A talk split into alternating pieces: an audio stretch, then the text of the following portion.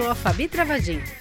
A transmissão de dados em uma rede de computadores foi uma das grandes conquistas do ser humano nos últimos 50 anos. A difusão da informação sem hierarquia pela web sustenta a utopia de uma sociedade democrática. E eu sou Celso Faria. Bom, e esse mundo das redes aí não é neutro e tem também os seus paradoxos. Se os algoritmos só negam histórias, narrativas e identidades, a indexação das notícias e publicações podem perpetuar feridas, dramas e até crimes já reparados legalmente. E aí, nos últimos dias, o STF julgou uma ação que ficou conhecida como direito ao esquecimento, em que essas questões sobre memórias e aquelas eternizadas ou apagadas na internet vieram à baila. Olha, a maioria dos ministros entendeu que a Constituição não permite proibir um fato antigo de ser exposto ao público, em respeito à privacidade e intimidade da pessoa envolvida. É isso que acontece, para a gente ter um exemplo, quando um filme é feito baseado em fatos reais. Para o Supremo, proibir essa divulgação poderia botar em risco a liberdade de expressão. A agenda cultural do rolê desta quinzena te leva por produtos culturais que te fazem pensar mais sobre esse assunto tão controverso. A advogada Débora Figueiredo explica pra gente um pouco mais sobre isso no primeiro bloco. Os limites vão haver, mas caso a caso vai ter que ser avaliada a possibilidade ou não de uma desindexação. E depois de entender melhor essa relação complexa entre esquecimento, intimidade e apagamento, nossa trilha tá como a gente gosta. Tem programação no áudio. Você já deve ter ouvido falar do caso Doca Street. Mas você conhece a Ângela Diniz, a mulher que o Doca matou? Hoje tem também literatura e audiovisual. They are not me. They all say they are you. E tem rolê para aguçar os seus outros sentidos. Passa por aqui a curadora Natália Lavin, da exposição Táticas de Desaparecimento, que chega no Passo das Artes. E como a gente pode usar esses espaços, como artistas podem usar esse espaço como ambiente temporário, transitório, né? Se apropriar de algumas ferramentas ali, mas não contar que aquilo é um espaço em si, é um espaço neutro. Tem também os lançamentos musicais da quinzena.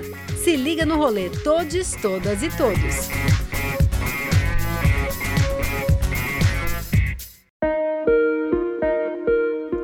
O indivíduo com memória é um sujeito eternizado, imortal. Na mitologia grega, a deusa Mnemosine, a deusa da memória, concedia a imortalidade, tornando inesquecíveis os feitos de alguns mortais. E a internet prolongou essa memória humana, que até então estava restrita às tecnologias como contar uma história do mais velho para o mais jovem, escrever um livro para perpetuar estes registros orais, plantar uma árvore ou até mesmo ter filhos. A imortalidade ou até mesmo a mortalidade ganham então novas possibilidades por meio da indexação dos algoritmos na rede de dados. E o assunto que iniciou na Europa em 2012 teve seus reflexos aqui no Brasil. Oi, pessoal do Rolê Urbano. Primeiro, assim, é um prazer estar aqui com vocês para falar desse assunto tão interessante, que é o direito ao esquecimento. Esta é Débora Figueiredo, advogada e diretora do Instituto Brasileiro de Direito da Família do Distrito Federal. Ela vai nos ajudar a entender melhor esse imbróglio que chegou ao STF. Débora, vamos começar entendendo o que diferencia o direito do esquecimento europeu desde que foi rejeitado por 9 a 1 no STF. Acho que é bem bacana a gente poder começar comentando o caso brasileiro, né, o que ficou tão famoso, que é o, o julgamento recém-finalizado do Supremo Tribunal Federal, né, que é o célebre caso da Aida Cury. Né? Isso porque a família dela ajuizou uma ação contra a TV Globo, né, pedindo uma indenização pelos danos sofridos por conta do programa Linha Direta, que foi exibido pela emissora em 2004. No programa de hoje, você vai conhecer a história de Aida Cury, uma jovem que pensava em ser freira e morreu vítima da própria ingenuidade. E aí, com o programa, teria vindo à tona toda essa tristeza decorrente do crime de 1958. Então, a exposição da intimidade e privacidade da família, a dor da família. E com isso, além do pedido de indenização, eles justificaram ali a, a questão do direito ao esquecimento, né? em relação ao grave crime. Só que é importante assim a gente até diferenciar o que seria esse direito ao esquecimento e é o que a gente vê também sendo muito divulgado pela mídia, que seria o, o supostamente direito ao esquecimento é, em outros aspectos no Brasil e até em outros países do mundo. E existe muito uma comparação, por exemplo, com o julgamento é, que teve na Europa em 2012 a Google reagiu muito rapidamente após a recente decisão do Tribunal Europeu de Justiça, criando um formulário online para os utilizadores preencherem. Simplesmente têm de especificar qual o conteúdo que pretendem ver removido, dizerem quem são e o porquê de quererem que o conteúdo seja removido. Mas aí por isso que vale diferenciar. Seria mesmo um direito ao esquecimento? Porque nesse caso da ida, a gente está falando de um fato que efetivamente ocorreu. Então é uma divulgação de um fato do passado. Mas já há outros casos que a gente vê pelo mundo afora e até inclusive aqui no Brasil, muitas vezes não são casos verídicos, né? Muitas vezes são informações falsas é, que estão nos sites de busca e que aí acabam, a pessoa acaba tendo que ajuizar uma ação pedindo a exclusão dessa informação. O caso europeu envolveu o espanhol Costeja Gonzalez, que tinha pago uma dívida e ainda constava na indexação do Google uma notícia de 10 anos atrás da pendência financeira já quitada. Mas aqui no Brasil, esse direito ao esquecimento parece atritar com o direito da liberdade de imprensa. Qual a sua opinião sobre isso, Débora? Esse julgamento da, do Tribunal de Justiça da União Europeia, né, que ficou famoso, de 2012, ele é muito diferente do que do que a gente está falando aqui da Ida Cury, do direito ao esquecimento. Especificamente porque constava lá que essa pessoa tinha uma dívida, só que essa dívida já tinha sido paga, então ele pedia essa retificação, né?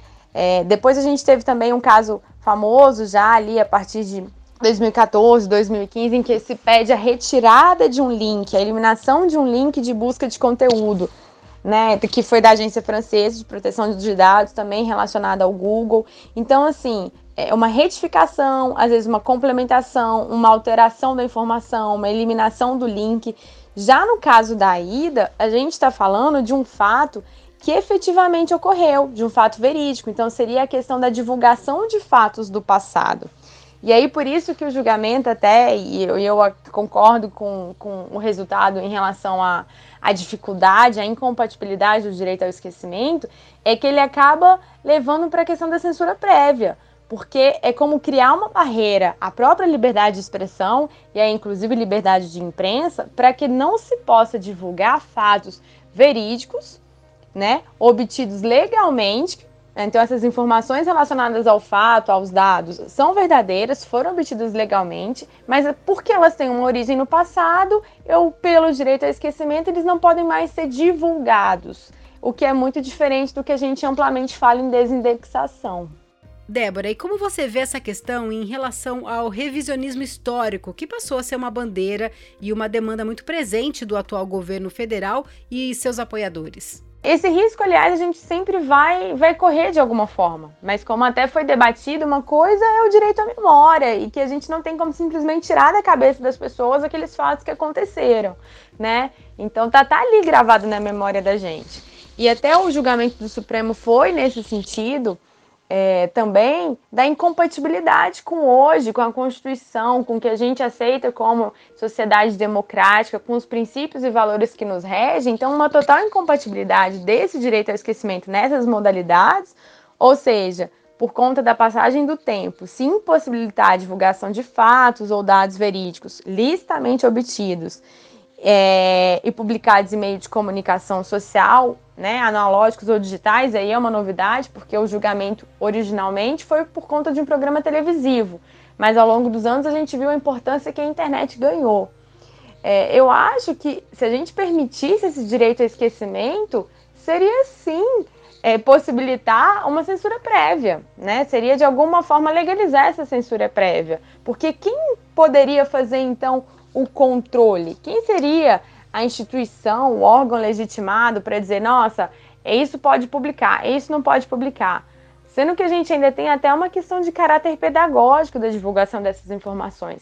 Bom, Débora, para ajudar a entender a complexidade do tema, quero dar um exemplo. Vamos lá. Um dia eu saio com meu carro e me envolvo num acidente de carro. Eu brigo e vou às vias de fato ali com a motorista do outro carro. Eu sou filmado e meu vídeo cai nas redes. Bom, eu sou preso, julgado e culpado e pago a minha pena. Ter direito à desindexação nesse crime depois de cumprir minha punição não seria um direito, hein? Não desindexá-lo não faz a minha pena se tornar perpétua, o que é impedido pela nossa Constituição?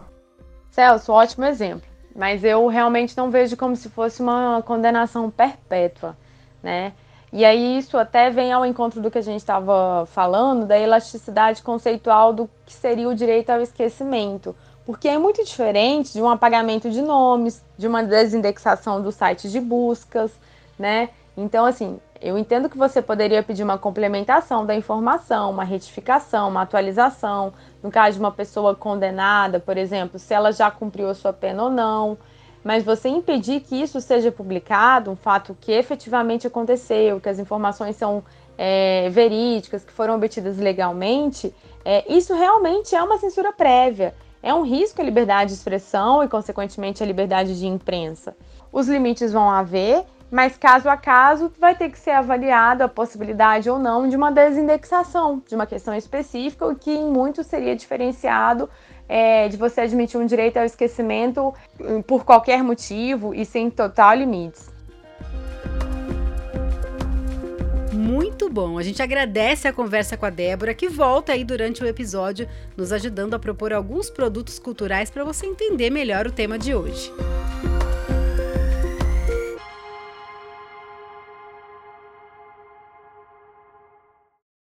E se alguém me perguntar, digo que não tô mais tão afim de você.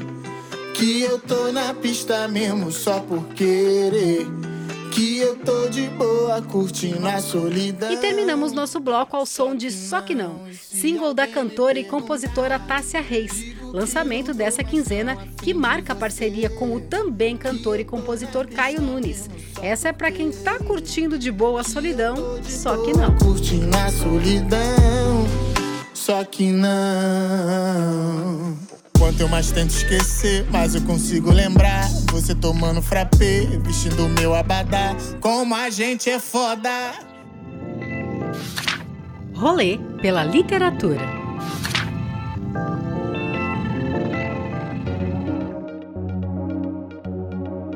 Para quem quer se aventurar numa leitura mais técnica, a dica é o livro Direito ao Esquecimento e a Sociedade da Informação dos juristas Ingo Sarlet e Arthur Neto. Essa obra de 2018 acrescenta ao tema de hoje ao tratar da garantia ao controle da automemória, incluindo o direito humano de recomeçar, de se refazer e se reinventar, que as redes deixaram ainda bem complexas. Além das questões jurídicas, os autores exploram as concepções filosóficas sobre o tempo e a memória na preservação da integridade moral e psicológica de cada sujeito. O livro tem 240 páginas e é uma publicação da editora Livraria do Advogado. Eu não caibo mais nas roupas que eu cabia. Eu não encho mais a E ao som de Não de Vou Me alegria. Adaptar, neste bloco de literatura, a dica é o lançamento do livro de poesia Algo Antigo de Arnaldo Antunes. E quem eu queria bem me esquecia. A coletânea mistura poemas visuais e fotografias para falar do tempo, do passado, da memória, das redes sociais, do esquecimento, tema que a gente está falando hoje, e ainda da solidão do isolamento social imposta pela Covid-19. E o repúdio à democracia que vem recebendo vários golpes nos últimos tempos. O artista, que já lançou mais de 24 livros, aproveitou a reclusão para atualizar esse volume que ia ser lançado no início de 2020. Com 224 páginas, é uma publicação da Companhia das Letras. E os links dos dois livros que nós estamos falando aqui neste bloco já estão no seu player. Mas é que quando eu me toquei, achei tão estranho. A minha barba estava desse tamanho.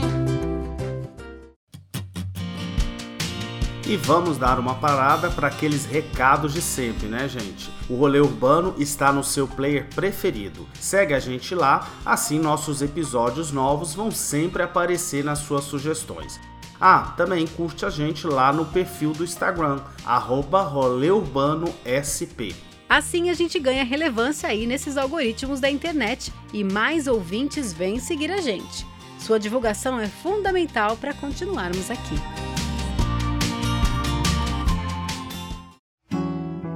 E vamos para o próximo bloco com o um novo feat de Lau e Eu, com Rafael Castro. Eu Sei Adeus entra nas plataformas e marca o encontro destes dois artistas nessa canção melancólica e pra lá de bonita. Quero ser bonito. Quero ser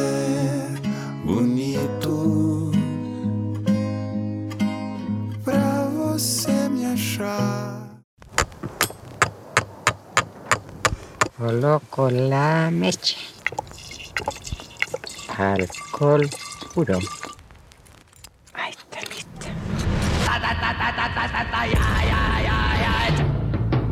No soporta este pueblucho. Que un pueblo muy tranquilo, mi. Por eso es que he venido. Nona é uma mulher que foge das suas lembranças após cometer um crime passional. Desaparece deixando Santiago e vai para uma cidade pequena na costa do Chile. Nona, Se Me Molham, Eu Os Queimo é uma coprodução Chile, Brasil, França e Coreia do Sul e é dirigido e roteirizado por Camila José Danoso. A protagonista é interpretada pela avó da diretora, Josefina Ramírez, que fez parte da resistência anti-Pinochet, tornando-se na vida real especialista na produção de molotovs, que é apropriado na ficção. Señora Josita, estoy tan aterrada con esto de los incendios. Es el diablo, yo creo que é que está metido aí fazendo esta fogada. E aí várias casas vão sumindo em incêndios inexplicáveis e diante do passado da senhora de 60 anos, ela acaba se tornando a principal suspeita. Bom, o filme também usufrui de imagens caseiras em um elenco com não atores e atrizes profissionais. Bom, como o Brasil aí também está na coprodução, é representado por Eduardo Moscovis, que interpreta uma figura misteriosa que ronda Nona. Nona, Se Me Molham, Eu Os Queimo está disponível nos cinemas daqui de São Paulo. El informe muestra que usted tiene la vista bastante quemada. ¿Usted se ha expuesto mucho al sol, quizá? No.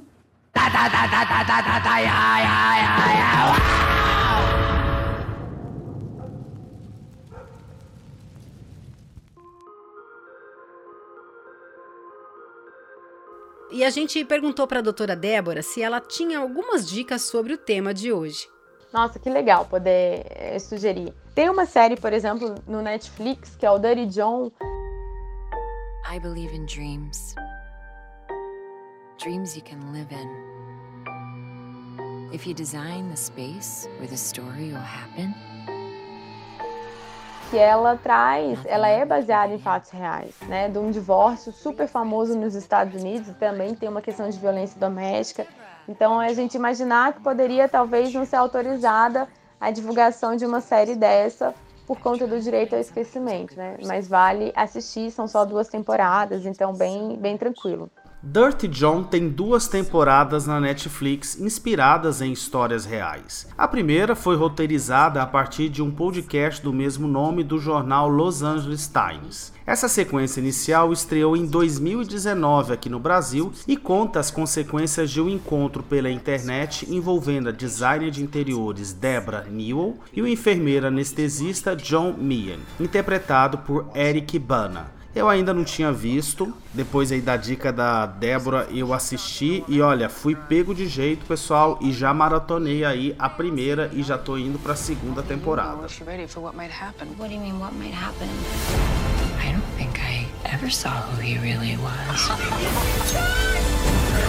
Whatever happens between us, remember, I love you.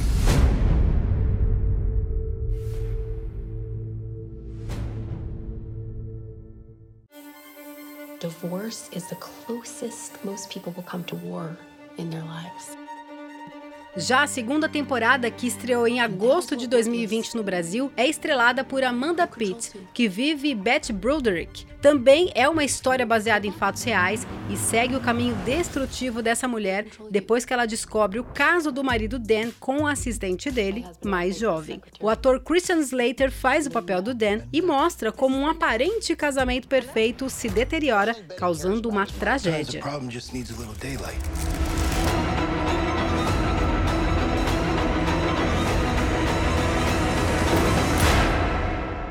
Me Betty.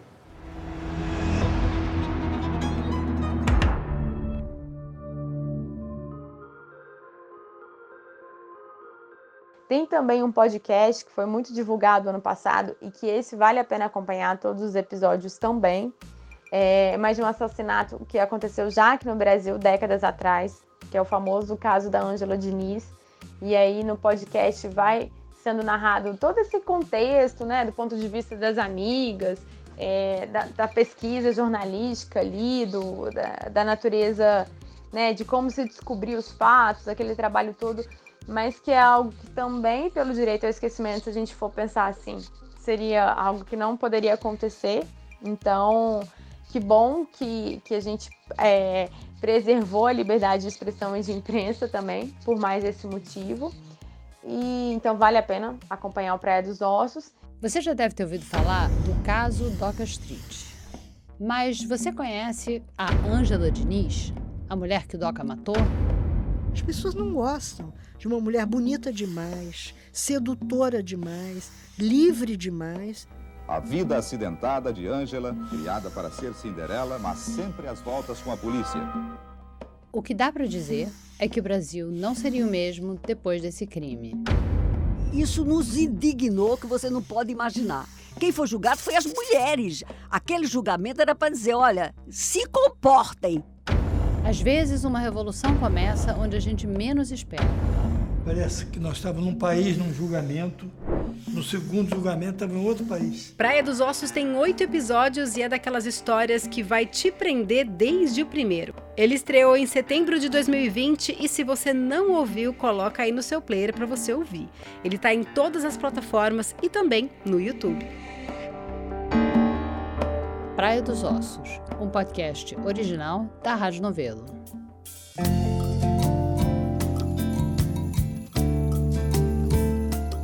E vamos terminar esse bloco ao som de Árvore, do EP Gatos Pingados, lançado nessa quinzena por Chico Chico, filho da Eller. O rapaz não deixa a gente esquecer dessa que foi uma das maiores cantoras do país. O álbum é para você colocar aí no seu player, aumentar o som, que é de arrepiar. Eu balanço, eu balanço, eu balanço. Vem me regar, mãe. Vem me regar. Vem me regar, mãe. Vem me regar. Enquanto a internet nos eterniza, ela também nos apaga. Bom, e nesse bloco nós vamos tratar de uma exposição que trata da memória, mas por um viés inverso que estávamos tratando até aqui. A exposição Táticas do Desaparecimento ocupa-se exatamente do apagamento que está presente nas políticas dos algoritmos nas redes. Oi, pessoal do Rolê Urbano, tudo bem? Meu nome é Natália Lavini, eu sou curadora da exposição Táticas de Desaparecimento, em cartaz no Passo das Artes. Natália, pessoal, falou com a gente de Berlim. Ela está lá como pesquisadora visitante no trabalho de conclusão do seu doutorado na FAO, aqui da USP. Natália, qual é o seu ponto de vista sobre o esquecimento e a memória na curadoria dessa mostra? Bom, é, é, um tema que, que nasce de uma pesquisa que eu já venho fazendo há um tempo, que está relacionado ao meu projeto de doutorado na FAUSP, que é sobre circulação de imagens de obra de arte no Instagram e, e é, a musealização do museu, que na verdade são é, esse fenômeno das pessoas tirarem foto nos espaços expositivos. Eu acabei acompanhando muito artistas que lidam com é, que usam o Instagram como espaço de produção, um espaço muito relacionado com, com os trabalhos. É, então, acho que é, esse foi o, o interesse inicial nesse assunto. E aí, desse tema, eu acho que a discussão foi evoluindo um pouco para uma ideia menos otimista do uso das redes como um espaço inclusivo, democrático, como foi o início da internet. Eu acho que o início das redes também é, teve essa, esse momento e o momento que se descobriu que era um espaço interessante também de, de circulação de, de, obras artísticas, às vezes de, de, propiciar um tipo de trabalho ali com, com as características daquela ferramenta e um acesso muito direto, sem intermediação, às vezes, de outras instâncias. Mas essa, essa discussão acho que foi, foi ficando mais, mais complexa, acho que nos últimos anos, principalmente acho que né, principalmente acho que depois de 2018, quando foi revelado o escândalo da Cambridge Analytics, que foi aquela empresa é, envolvida no, no, uso de dados é, pessoais o escândalo se tornou de conhecimento público após matérias serem divulgadas em jornais aqui do Reino Unido e também dos Estados Unidos. E teve como centro a empresa de marketing digital aqui do Reino Unido chamada Cambridge Analytica. E segundo consta com essas informações, a empresa teve papel fundamental nas eleições americanas e também na saída do Reino Unido da União Europeia, porque marqueteiros puderam comprar esses dados e aí eles produziram conteúdos personalizados para cada perfil, Joana. A partir daí eu acho que comecei a pensar um pouco nisso e até uma discussão que entrou na, na tese como um capítulo, um final, assim, que é um pouco a rede depois da rede, assim, o que que, o que que vem depois daí e como a gente pode usar esses espaços, como artistas podem usar esse espaço como ambiente temporário, transitório, né? Se apropriar de algumas ferramentas ali, mas não contar que aquilo é um espaço em si, é um espaço neutro, é um espaço que tem, tem alguma garantia de que aquilo vai ser preservado, de que né, a lógica dos algoritmos começou a ficar muito mais forte. No início, o Instagram demorou um tempo a adotar, bom, como outras redes também, a organização no feed ainda era uma organização cronológica, então foi ficando muito menos interessante, né, muito mais comercial. Eu acho que o desaparecimento nasce um pouco daí, assim, de uma tentativa de pensar o que vem depois e usar as redes como um espaço temporário. A mostra traz obras de seis artistas que exploram a arte na rede. Bom, Natália, conta pra gente como que foi esse processo. O processo de curadoria foi um pouco partir de conversas de artistas que eu já venho trocando, já, enfim, tenho um, alguma proximidade, alguma relação e, e algum interesse parecido nesse assunto. É, vou comentar primeiro trabalho da Maria Mona Lisa Garavi, que é uma artista iraniana americana que eu conheci em 2019 numa residência em Nova York. E ela tem um, um dos trabalhos que está na exposição é uma publicação chamada Bio, que foi um trabalho que ela fez no Twitter, na verdade, uma performance no Twitter em 2014, 2015, que ela ficou durante um ano atualizando a bio dela diariamente como um espaço de postagem. Bio é o texto que fica posicionado logo abaixo do seu nome nas principais redes sociais. Ali você pode incluir uma breve descrição, informações suas e até um link da internet. Porque ela descobriu que na bio era o único lugar que não tinha, pelo menos naquela época, não tinha um controle. É, não, os dados não eram armazenados e não, não eram lidos algoritmicamente. Então era, era um lugar que, que ela achou ali de uma infiltração, assim, nessa ideia de. E aí ela escrevia e apagava, escrevia e apagava, e provavelmente ninguém nem notou, né, assim, o que ela estava fazendo, assim, a ideia dela era passar um pouco anônima mesmo. E aí ela é, depois deletou a conta dela no Twitter, e o trabalho existe hoje como uma publicação. Outra artista que está na exposição é a Leta Valente, que é mais conhecida pelo perfil Esmis Febem. Que também é um caso é, controverso, assim, porque é, é, um perfil que hoje ela já está no terceiro perfil. É, ela teve uma série de problemas com, com denúncias, é, porque, enfim, ela se, se fotografa, foi, foi alvo de uma série de ataques virtuais e os perfis foram sendo denunciados e apagados. Hoje ela já está no terceiro perfil. E, e, aí tem também, além de, um, de uma de um lambe, de uma foto dela, tem também um vídeo na, na exposição com algumas dessas imagens censuradas, apagadas de, de contas antigas. O, o Thiago Honório é outro artista que também apresenta um trabalho que teve origem no Instagram, é um trabalho que chama Present, que ele começou a fotografar em 2015 durante um período em Nova York, no inverno. Ele começou a encontrar luvas na cidade abandonadas, assim, sempre um par, um só um único par, o que muito provavelmente era de alguém que tirava para mexer no celular. Ele criou uma hashtag, outras pessoas começaram a mandar para ele imagens semelhantes da mesma situação e ele começou a repostar. E o trabalho que ele apresenta é tanto as imagens que ele postou na época, em forma de um, de um vídeo, um GIF, e a instalação com essas luvas suspensas. O apagamento de arquivos mantidos em redes está presente no trabalho de Nino Kais, e os autorretratos escolhidos para a exposição lidam com a dicotomia entre superexposição e invisibilidade. Ele trabalha muito com colagem, com, com uso de imagens de, de livros, de publicações, que ele espacializa, nessa cria uma, um efeito um pouco ambíguo assim entre o bidimensional e o tridimensional, que é um pouco o, o que aparece na, na instalação dessa exposição. A Regina Parra é uma artista que tem alguns trabalhos na exposição e um deles são uma série de pinturas que ela faz a partir de imagens de câmera de vigilância. Tem uma série que se chama Mise-en-Scène, em que ela mesmo faz uma representação por uma, por uma câmera de vigilância. Ela dirige a cena, assim, um pouco se apropriando, assim, uma certa agência, assim, de uma coisa que é, em geral, passiva.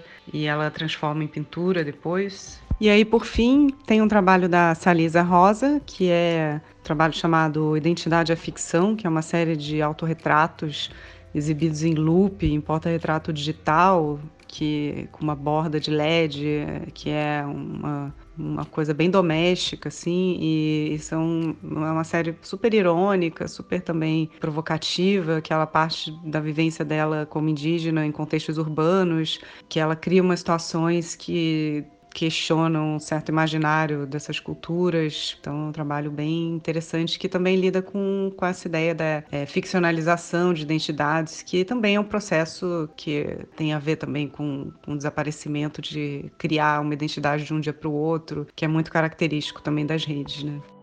E aí, como que essa exposição pode ajudar o público e aos artistas a furarem os mecanismos de desaparecimento próprios da rede? Eu acho que o que a exposição pode trazer de colaboração para artistas, pessoas que querem, produzem, assim, usando esse, essas plataformas, é talvez pensar que é possível fazer coisas que não estão totalmente atreladas a elas, assim, que a possibilidade de atuação ela tem que ser um pouco pelo desvio, por uma coisa que, que vai quebrar com, com as regras num determinado momento, assim, essa tentativa, essa ideia bem do hacker, né, de furar um pouco, se infiltrar ali que, e, e, quebrar essa, esse sistema. Assim. É, agradeço o convite para essa entrevista e o interesse na exposição. E, bom, acho que é isso. Obrigada. Táticas de Desaparecimento com curadoria da Natália Lavin fica aberta para visitação até o dia 16 de maio no Passo das Artes, que fica na rua Albuquerque Lins, 1331, em Higienópolis, de quinta a domingo, do meio-dia até às 6 horas da tarde. O espaço foi aberto no ano passado e fica grudado ao Shopping Pátio Higienópolis. Se você for de metrô, é só pegar a linha amarela e descer na estação Higienópolis Mackenzie. Já pela linha vermelha, você desce na Santa Cecília. Das duas estações, dá uns 15 minutos de caminhada.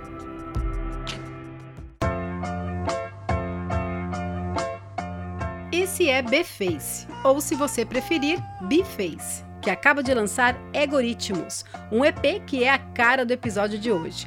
O rapper curitibano mistura a sonoridade do jazz e do folk angolano nessa sua provação ao mundo dos algoritmos. Direito ao esquecimento, liberdade de imprensa, direito à desindexação são assuntos controversos, né, pessoal? E como a gente disse hoje, ganha muito mais complexidade nesse mundo da internet que nos eterniza, mas também, como a gente viu aí, nos apaga. O episódio de hoje me fez lembrar um pouco quando eu fui fazer umas disciplinas ali na faculdade de educação e saindo de uma graduação em exatas, né? É que não existe nada muito definitivo, uma resposta pronta, automática, né? Como 2 mais 2 é 4. Nesse programa a gente tocou em várias coisas, em vários pontos, a gente não tem resposta pronta, mas a gente tem que ficar de olho nessas questões aí que a gente foi falando. A memória é um ponto de atenção para todos nós nessa sociedade do cansaço e estetização da vida. Bom, pessoal, tchau. Até o próximo programa e se cuidem, hein? Este programa teve áudios do Jornal da Record, Linha Direta Justiça e Café com Jornal, trailer da Netflix, da Vitrine Filmes e Novelo Produtora. O Rolê Urbano é uma produção da Urbano Produtora, tem produção executiva e roteiro de Celso Faria, apresentação e edição de Fabi Travagin. Um beijo e até o próximo Rolê Urbano.